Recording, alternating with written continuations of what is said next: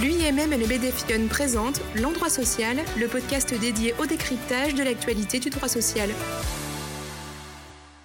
Bonjour à tous. La période estivale arrivant à grands pas, je vous propose d'aborder aujourd'hui le recrutement des salariés mineurs durant leurs vacances scolaires. Cette période étant propice euh, au recrutement, du fait des départs en congé, des accroissements d'activités éventuelles, embaucher des jeunes souhaitant acquérir de l'expérience durant leurs vacances peut être une bonne solution pour pallier à ce besoin de renfort. Sans plus attendre, voyons tout de suite ensemble les diverses règles encadrant l'emploi des jeunes salariés mineurs durant leurs vacances scolaires.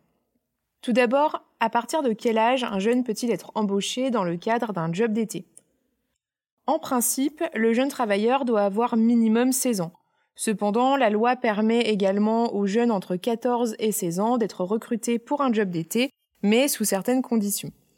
La période de vacances doit durer au moins 14 jours et le jeune travailleur doit disposer d'une durée minimale de congé égale à la moitié de la durée totale des vacances.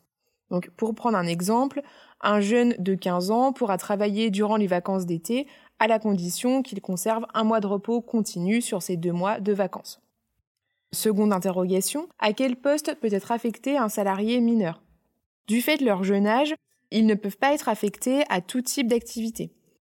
Les mineurs de 14 et 15 ans devront être affectés à des travaux dits légers, donc ne portant pas préjudice à leur santé, à leur sécurité et à leur développement.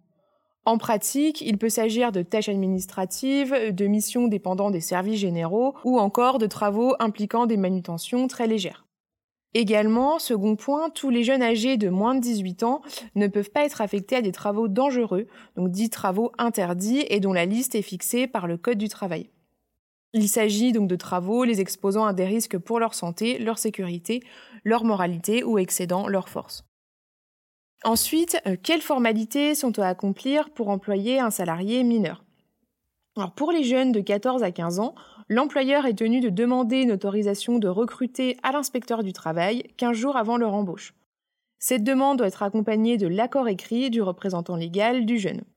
L'inspecteur du travail dispose ensuite de 8 jours pour informer l'employeur de son désaccord, et en l'absence de réponse au-delà de ce délai, l'autorisation de recruter est réputée acquise. Pour les jeunes de 16 ans et plus, l'autorisation de l'inspecteur n'est pas requise, tout comme l'autorisation parentale. Toutefois, cette autorisation reste vivement recommandée. Également, euh, l'embauche d'un jeune dans le cadre d'un job d'été relève des mêmes formalités que toute autre embauche, c'est-à-dire qu'une déclaration préalable à l'embauche devra être établie, le salarié devra être inscrit sur le registre unique du personnel, une visite d'information et de prévention devra être réalisée, et bien sûr, un contrat de travail devra être conclu. Ce qui nous amène à notre quatrième interrogation, quel type de contrat peut être conclu pour un job d'été? Ce contrat sera forcément à durée déterminée. Il s'agira donc soit d'un CDD, soit d'un contrat de travail temporaire. Ce contrat devra comporter les éléments habituels, hein, à savoir le motif de recrutement, donc ici par exemple le remplacement d'un salarié parti en congé ou encore un accroissement temporaire d'activité. Également, la durée et le terme du contrat devra être précisés, éventuellement la période d'essai, et enfin, le fait que le contrat soit conclu pour une période de vacances scolaires ou universitaires devra bien être précisé, car comme nous le verrons ensuite, cela aura un impact sur les indemnités de fin de contrat. Autre interrogation, quelles sont les conditions de travail d'un jeune embauché en job d'été? Des conditions de travail adaptées sont prévues pour les salariés mineurs. Pour ce qui est des durées maximales de travail, la durée du travail du mineur de 14 et 15 ans, travaillant pendant ses vacances, ne peut excéder 35 heures par semaine ni 7 heures par jour. Pour les mineurs de 16 ans et plus, la durée de travail ne peut excéder 35 heures également, ni 8 heures par jour.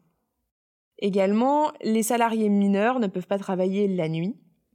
En termes de repos, les salariés mineurs devront bénéficier d'un repos hebdomadaire de deux jours consécutifs, dont le dimanche, Également, le repos quotidien d'un mineur de 14 et 15 ans sera de 14 heures consécutives contre 12 pour les 16 ans et plus. Enfin, concernant les temps de pause journaliers, les jeunes de moins de 18 ans ne peuvent travailler de manière ininterrompue plus de 4h30. Au-delà, ils doivent bénéficier d'une pause de 30 minutes. Concernant la rémunération, les mineurs sont rémunérés au minimum sur la base du SMIC, donc minorés de 20% avant 17 ans ou minoré de 10% entre 17 et 18 ans. À noter que certains accords et conventions collectives peuvent prévoir des conditions de rémunération plus favorables aux jeunes. Enfin, euh, pour terminer, au terme de ce contrat, le jeune reçoit une indemnité de congé payé égale à 10% de la totalité des salaires perçus.